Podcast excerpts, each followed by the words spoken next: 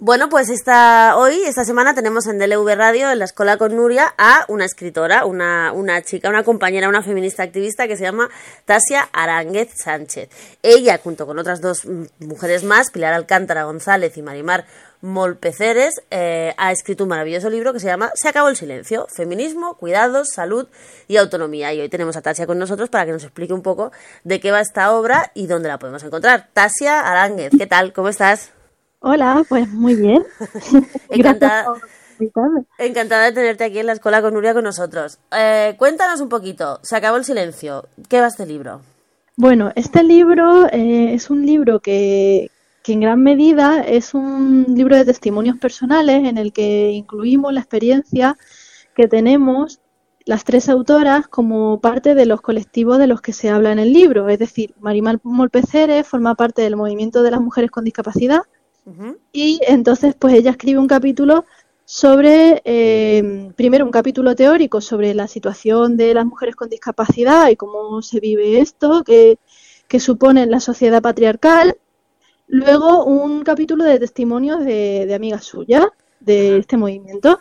Y luego Pilar Alcántara hace lo propio con un capítulo sobre las mujeres cuidadoras, porque ella es integrante de una asociación de madres cuidadoras de niños con diabetes. Eh, entonces, su experiencia es de las madres que han cuidado a niños pues, en una situación de discapacidad, de enfermedad crónica, de dependencia, y entonces pues habla de esa, de esas vidas. Y un capítulo teórico y luego un capítulo de testimonio. Y lo mismo pasa con mi, con mi parte del libro, que tiene un, pues es un capítulo teórico y un capítulo de testimonio, sobre el tema de las mujeres afectadas por enfermedades crónicas y sobre cómo la salud afecta a las vidas de las mujeres, o sea, solo la salud en el patriarcado. En parte, pues hablo sobre esto porque yo soy responsable de estudios jurídicos de la Asociación Estatal de Afectadas de Endometriosis.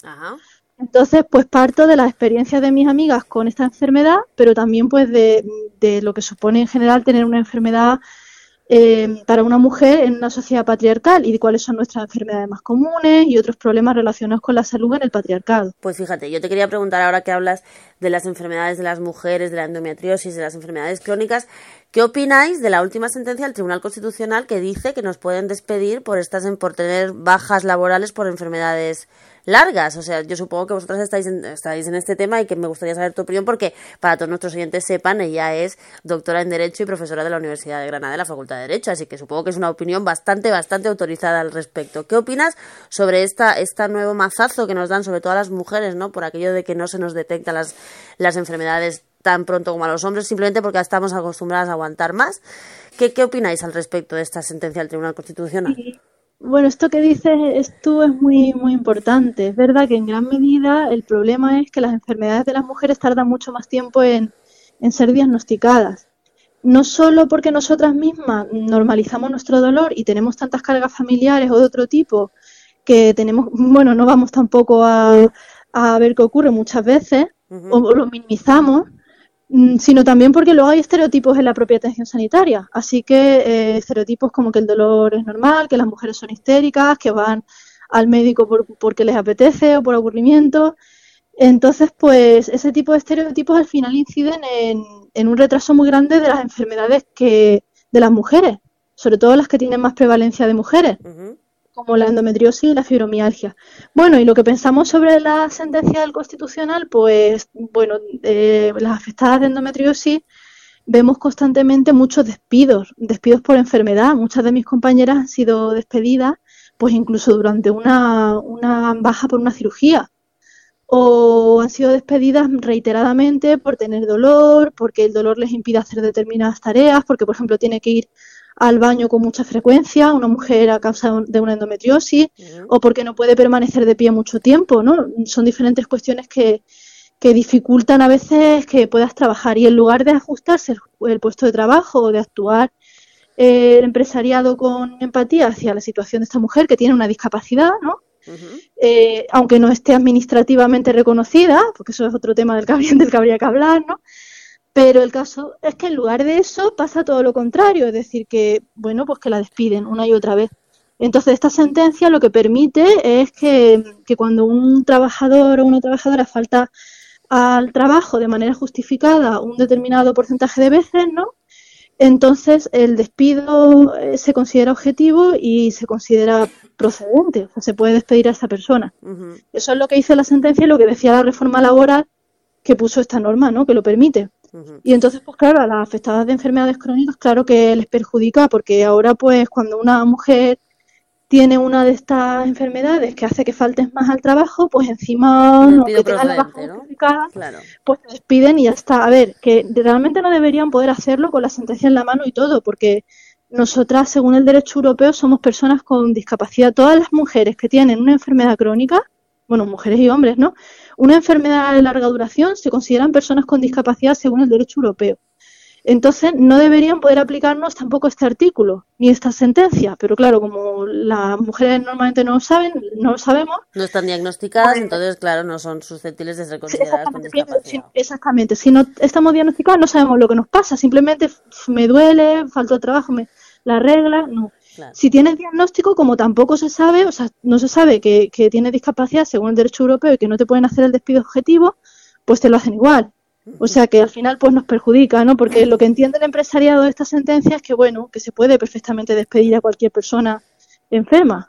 Haya Vamos a, volver, vamos a, volver, al título del libro y justo lo que estamos hablando, ¿no? Que dice, se acabó el silencio, pero luego es muy importante porque dice feminismo, cuidados, salud y autonomía. ¿Qué cuidados son los que nos tenemos que ya mentalizar de que nos tenemos que dar nosotras mismas y que todavía no nos damos en, en, relación eso, a nuestra salud, a nuestro propio bienestar, porque las mujeres no nos hemos cuidado nunca y siempre estamos cuidando de los demás. Bueno, en el, sobre todo en el capítulo de, de Pilar Alcántara se aborda mucho la cuestión esta, ¿no? Acerca de los cuidados y que efectivamente pues la, la cultura patriarcal que tenemos da a las mujeres que, que realicen estas tareas y a los hombres a escaparse. Dice ella, pues que ya ha comprobado en la asociación, por ejemplo, de, de, madres con diabetes, que es muy habitual que los hombres cuando, cuando se diagnostica a la niña o al niño de diabetes, pues se quiten de en medio o desaparezcan ante la perspectiva de la enfermedad y del cuidado. Y la madre es la que hace esa tarea prácticamente siempre. O sea, ya sabemos que los cuidados en casos de enfermedad sobre todo y de discapacidad, pues es una tarea muy feminizada.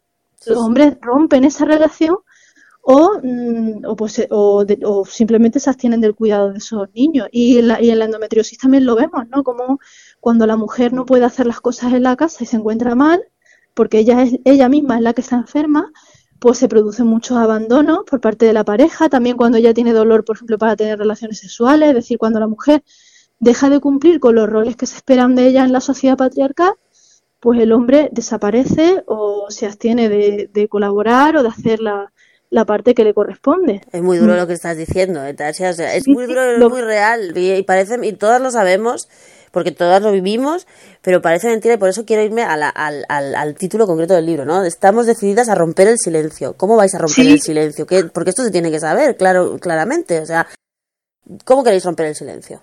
Bueno, queríamos contar eh, este libro desde una perspectiva que no sonase eh, victimista o de regodearse un poco en la tristeza, ¿no? O sea, queríamos que las cosas que nos... Porque, a ver, normalmente cuando se habla de temas como la discapacidad, por ejemplo, o la enfermedad, se adopta un punto de vista como para que el público que lo lee llore o para que sienta, mira qué ejemplo de superación personal y se inspire de ti.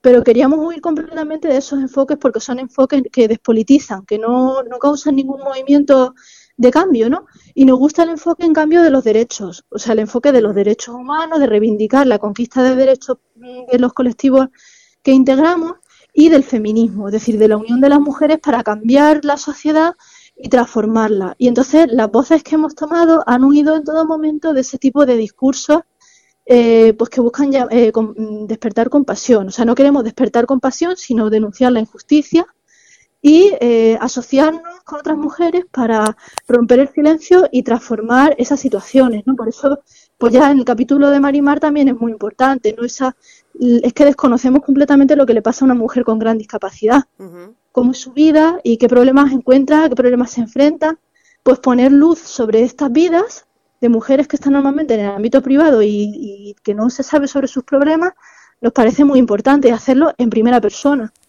Eso es la manera en que, en que rompemos el silencio juntas, ¿no? Así. como debe ser. Aquí en, la sinopsis del libro de leo directamente, ¿no? Que no son, no son protagonistas de historias extraordinarias estas mujeres, pero que, y que nadie las considera glamurosas ni revolucionarias y que no aparecen en pelis ni en novelas. Pero yo estoy segura, Tasia, que muchas de ellas son absolutamente fantásticas, glamurosas y sobre todo revolucionarias y luchadoras, las protagonistas de vuestros libros, digo yo, ¿no? Bueno, sí, o sea, hay mujeres increíbles, todas las, además son amigas nuestras, las conocemos y las queremos y son personas increíbles, ¿no? Claro que sí, o sea, claro que son un ejemplo de, superación, pero mm, lo que queremos decir es que, es que a nuestro alrededor, o sea, en todas nuestras, en nuestras familias, en nuestro entorno, en nuestro barrio, en nuestro edificio, seguro que viven muchas mujeres con historias iguales o muy parecidas a las que vienen en este libro. Eh, esas mujeres, no queremos idolatrar el sufrimiento, o sea, no queremos idolatrar mm, el papel de la mujer como entregada a los demás, o sea, no queremos darle, romantizarlo, y porque eso no es lo que defendemos, defendemos una ruptura con eso. Pero a la vez queremos encontrar lo que hay en esas historias, ¿no? De, elevar la voz y de romper con eso. O sea, ¿qué, se puede aprender de esa experiencia y cómo las mujeres podemos mejorar las vidas comunes en todas?